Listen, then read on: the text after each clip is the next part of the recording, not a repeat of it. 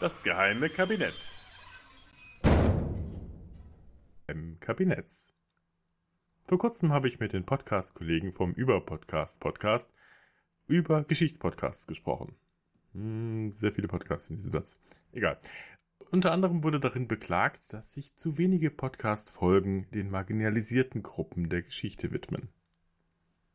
Depper freilich gibt es einige rühmliche Ausnahmen. So wurde ich gezwungen, ich meine, ähm, darauf hingewiesen, dass der Ach-Podcast in seiner dritten Folge bereits das Thema Kolonialgeschichte aufgreift. Und auch hier im Geheimen Kabinett ging es beispielsweise in Folge 31 um Utabenga, den kongolesischen Pygmäen, der im Zoo in der Bronx wie ein wildes Tier ausgestellt wurde. Danke übrigens nochmal hier an der Stelle an den wunderbaren Travis, der diese Gastfolge eingereicht hat. Und auch heute soll es um ein Thema gehen, das mir schon länger auf den Nägeln brennt. Das Schicksal von Anton Wilhelm Amo, dem ersten promovierten afrikanischen Philosophen in Deutschland.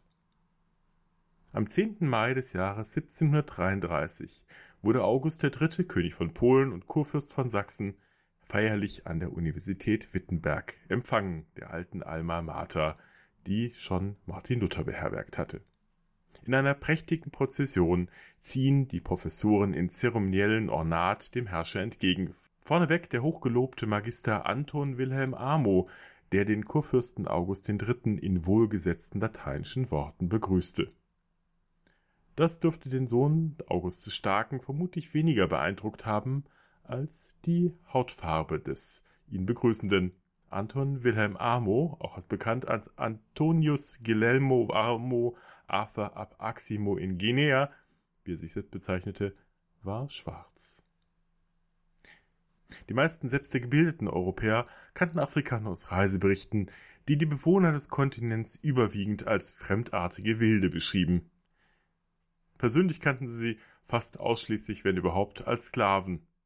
Denn zu Zehntausenden pro Jahr wurden sie aus ihren afrikanischen Heimatländern verschleppt, insbesondere in die amerikanischen Kolonien, aber eben auch zum Teil nach Europa. So auch der damals gerade einmal vier Jahre alte Amo. Geboren um das Jahr 1703, vielleicht auch ein bisschen früher, im westafrikanischen Axim oder einem Ort nahe dieser Küstenstadt, im Südwesten des heutigen Ghana an der Goldküste.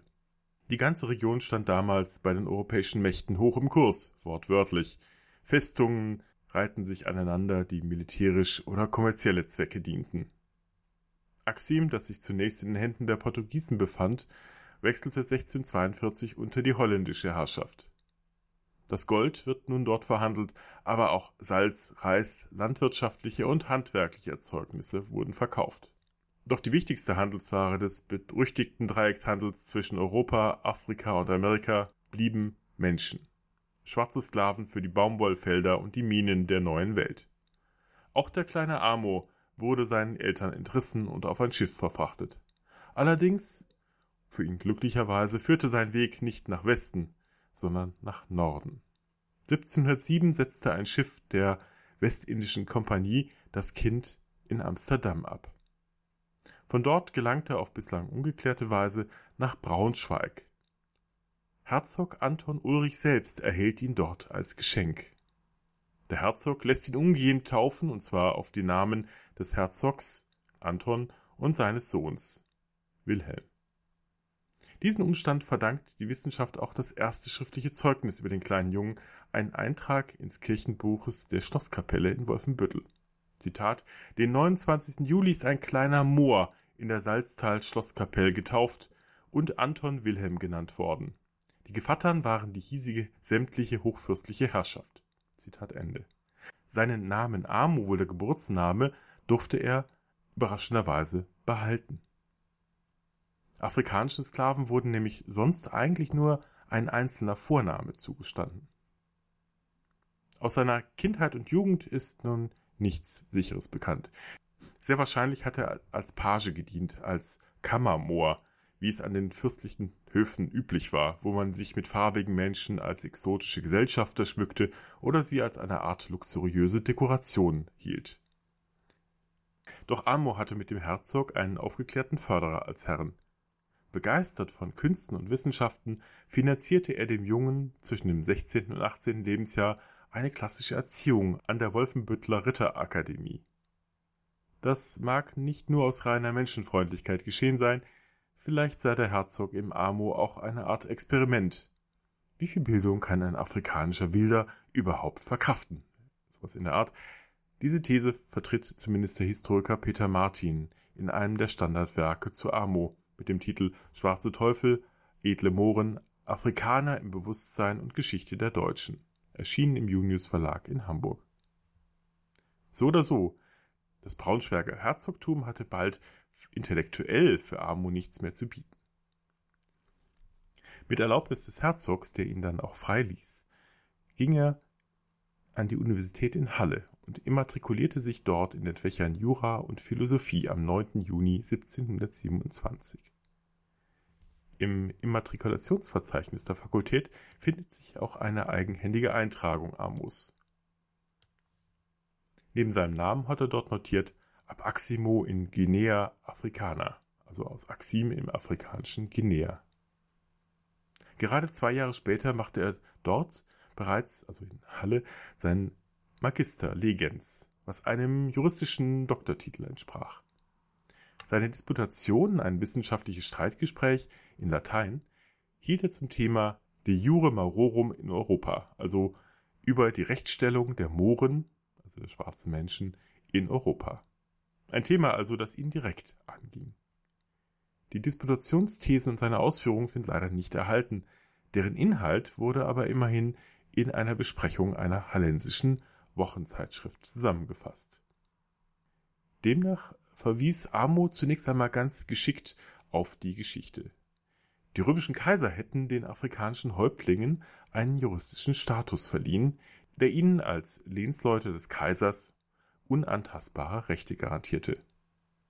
Erst in einem zweiten Schritt blickt Amo dann auf die eigene Zeit und stellt die Frage, Zitat, wie weit den von Christen erkauften Mohren in Europa ihre Freiheit oder Dienstbarkeit den üblichen Rechten nach sich erstrecke. Ein zugleich subtiler und gewagter Schachzug, denn warf er doch damit den Christen, die sich insbesondere an den christlichen byzantinischen Kaisern wie beispielsweise Justinian ans Vorbild orientierten, indirekt vor, in der Frage der Sklaverei rückständiger zu sein, als es die Römer vor anderthalb tausend Jahren gewesen waren. Mit dieser Disputation erlangte Amo zwar seinen akademischen Titel, der ihm persönlichen Beisein des Sohnes seines herzoglichen Ziehvaters, des neuen Kurfürsten August Wilhelm, verliehen wurde. Doch mit seinen Ausführungen hatte Anton Wilhelm Amo möglicherweise zu vielen Leuten im preußischen Halle auf die Füße getreten. Er verließ Halle und zog nach Wittenberg, wo er Physiologie studierte, Pneumatologie, also ein Gebiet, das heute Psychologie heißen würde, und Medizin. Nur einen Monat nach seiner dortigen Immatrikulation erlangte er bereits einen weiteren Magister, den in den Naturwissenschaften, was ihm erlaubte, in Wittenberg parallel zu seinen Studien in Medizin, Metaphysik oder Logik seine eigenen ersten Vorlesungen zu halten. Der Rektor lobte ihn dann auch überschwänglich in einer Rede für seine Kompetenzen und reihte ihn in die Ahnenreihe der illustren, in Nordafrika geborenen Autoren der Antike ein, wie Terenz, Tertullian und Augustinus. In diese Zeit fällt dann auch der genannte Besuch Herzog August III., Königs von Polen. Der Herr Amo, ein Afrikaner, stund in der Mitte als Kommandeur über das ganze Korpo, beschrieb das Nachrichtenblatt Hamburgische Berichte von gelehrten Sachen vom Juni 1733 den Aufzug. Wie angetan der Fürst vom schwarzen Philosophen wirklich war, ist leider nicht überliefert. Allerdings wissen wir, dass August III. weitaus größere Begeisterung für Jagden und Feste hegte als für Philosophie. Für Amo folgte dann auch der Höhepunkt seiner akademischen Laufbahn. Im April 1734 verteidigte er seine Philosophiedissertation als erster in Afrika geborener Akademiker. In seiner Arbeit, die im Gegensatz zu der aus Halle erhalten ist, mit dem Titel Über das Fehlen der Empfindungen der menschlichen Seele, also De Humane Mentis Apatheia, geht es um die Frage, ob Empfindungen des Menschen über seinen Geist oder seinen Körper wahrgenommen werden. Amo kommt dabei zu dem Schluss, dass, Zitat, der Mensch die materiellen Dinge nicht von seiner Seele, sondern von seinem lebenden organischen Körper aus empfinde. So banal das heute auch klingen mag, hatte das damals schon Sprengkraft. Widersprach Amo doch damit dem vorherrschenden Denker Descartes, der Seele und Körper in dieser Hinsicht nicht voneinander trennen wollte. Wenn der Körper Schmerzen empfinde, litte auch die Seele mit. Dem widersprach Amo, denn wenn, wie Descartes betont, die Seele ein immaterielles Ding sei, wie könne sie dann von materieller Seite Schaden nehmen? Unter dem Einfluss mechanistischer und atomistischer Methoden neigt sich Amo nun also den materialistischen Denkern zu und grenzte sich vom Idealismus ab, der den Vorrang des Geistes oder des Bewusstseins der, vor der Materie oder der Natur betonte. Amo reihte sich also bei denjenigen ein, die im menschlichen Körper eine Art Maschine sahen und selbst in der Seele nur einen weiteren Baustein. Amo verglich sie mit einem Stein. 1735 brach mit dem Tod des Bruders von Anton Wilhelm schließlich auch die letzte Verbindung zum Wolfenbüttler Hof ab und damit leider auch seine finanzielle Unterstützung. Amo kehrte also wohl aus diesen Gründen wieder nach Halle zurück und reichte zwei Jahre später eine Schrift mit dem Titel Tractatus de arte sobrie et accurate philosophandi, also Traktat über die Kunst, nüchtern und sorgfältig zu philosophieren. Apropos nüchtern, kleines Randnotiz, es gibt im Ratsarchiv in Wittenberg auch noch immer noch eine offene Rechnung für, für Wein, den Amo nicht bezahlt hat. Vielleicht auch deswegen eine nüchterne Betrachtung der Philosophie. Wo war ich? Eine Schrift also, die systematisch die wichtigsten Vorlesungen zu seiner Philosophie zusammenfasste. Diese Schrift berechtigte ihn zur selbstständigen Lehrtätigkeit, da es damals in Preußen, zu dem Halle ja damals noch gehörte, keine Habilitation gab. Er konnte also damit quasi als Privatdozent Vorlesungen halten und noch wichtiger von den Studenten dafür Gebühren bekommen. 1739 ging er jedoch nach Jena, wo er offenbar hoffte, eine feste Anstellung an der Universität zu finden. Ein Bewerbungsgesuch von eigener Hand an die Fakultät blieb erhalten, in der er sich Anton Wilhelm Amo, ein Afrikaner, Magister und Dozent der Philosophie und freien Künste und Rechte Kandidat nannte. Nach einigen Hin und Her wurde dem Gesuch, dort zu lehren, aber noch nicht als feste Anstellung, stattgegeben. Wie erfolgreich damit war und wie viele Studenten er unterrichtete, ist nicht bekannt. Die nächsten Jahre ist es auch sehr still um ihn. Offenbar schlug er sich, so gut es ging, durch. Das gibt wohl auch sein Eintrag im Stammbuch eines Freundes ganz gut wieder, dem er 1740 einen Vers von Epiktet hineinschrieb. Necessitati qui se accommodat sapit est quererum divin conscius. Was so viel heißt wie, wer sich dem Notwendigen anpassen kann, ist weise und göttlicher Dinge sich bewusst. Wohl kein Zufall, dass er sich damit einen Autoren ausgesucht hat, der wie er ein freigelassener Sklave war. Sieben Jahre später, 1746, 47, ereignet sich eine schwerwiegende Zäsur in Amos Leben. Was genau passiert ist, kann man nur mutmaßen, zumindest war es so katastrophal für den Philosophen, dass er mit der bürgerlichen Existenz in Europa vollständig brechen sollte und zurück nach Afrika ziehen würde. Doch der Reihe nach. Dem Anschein nach hatte Amo 1746 nach einer Partnerin gesucht, einer Ehefrau. Möglicherweise hatte er einer Studentin per Brief einen Heiratsantrag gemacht. Diese hatte ihn jedoch abgewiesen. Ausgerechnet in Halle veröffentlichte daraufhin ein gewisser Johann Ernst Philippi, ein eher gescheiterte akademische Existenz, eine ätzende Schmähschrift mit dem schwülstigen Titel belustigende poetische Schaubühne auf derselben Herr M. Amo eines gelehrten Mohren galanter Liebesantrag an eine schöne Brünette Madame Astrin, der Mademoiselle Astrin parodische Antwort. Er reiht sich dabei ein in eine Art frühen Shitstorm, der stark rassistische Elemente trug. Nach Philippi schrieb Amo einen sehr ungelenken und vor schwülstiger Romantik strotzenden Liebesbrief an die Mademoiselle, auf den sie so geantwortet habe. Hat Amor, frag ich einmal, dein Herz entwandt, so hat er wahrlich mir dasselbe nicht gegeben. Die Venus hat es mir auch niemals zuerkannt. Ich lache über die, die in den Flammen leben. Mein Herr Magister, sei ein Herrscher deiner Triebe und rede nicht von Liebe. Und weiter, weil mich der schönste Moor zur Liebe nicht bewegt, im Mohrenland kann dein Stern ohn Untergehen dir noch vielleicht entstehen. Was so viel heißen mag wie, also ich kann keinen schwarzen Mann heiraten, verschwinde dorthin, wo du hergekommen bist. Der Name Astrin ist dabei sicher ein Pseudonym, sicher ein Scherz auf die Anspielung mit dem Stern aus dem griechischen Aster für Stern. Man kann es Amor also kaum verdenken, dass er von den rassistischen Anfeindungen mehr als genug hatte und dem europäischen Leben mit all seinen Schmähungen nun den Rücken kehren wollte.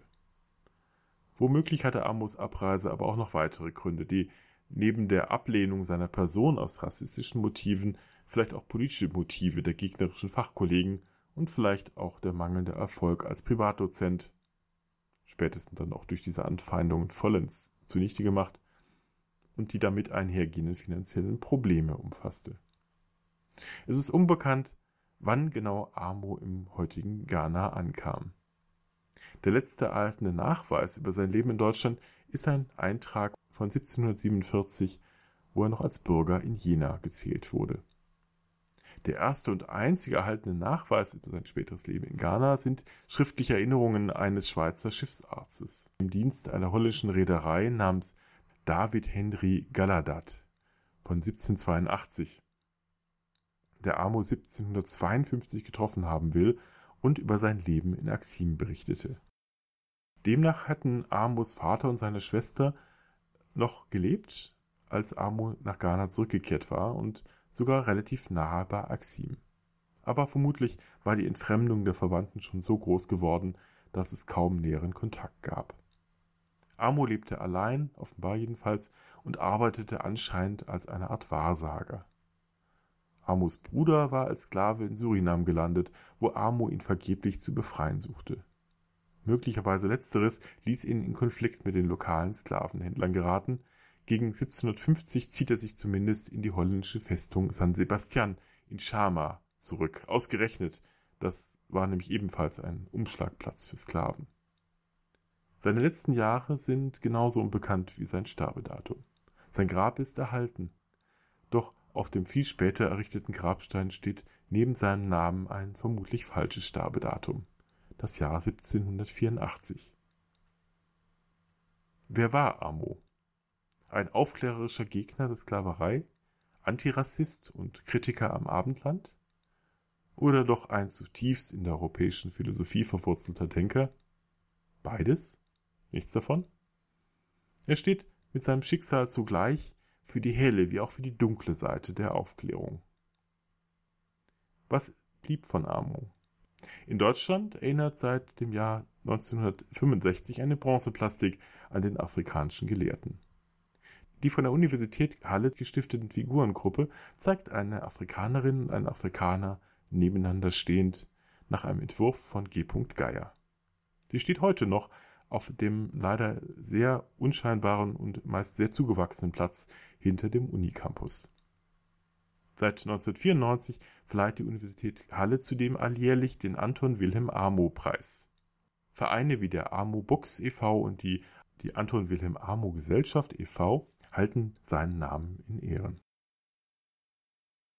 Fast drei Jahrhunderte später jedoch ist der Rassismus gegenüber Menschen anderer Hautfarbe, anderer Denk- und Glaubensweisen und anderer Kulturen nicht weniger geworden. In Halle, dem Ort, an dem Amo selbst jahrelang gelebt und gewirkt hatte, wurde vor zwei Wochen, als ich das hier aufnehme, das Büro des SPD-Politikers und des promovierten Chemikers und Geoökologen Karamba Diaby beschossen. Täglich erreichen ihn rassistische Hassbotschaften im Internet. Der Ton ist rau geworden, sagt er.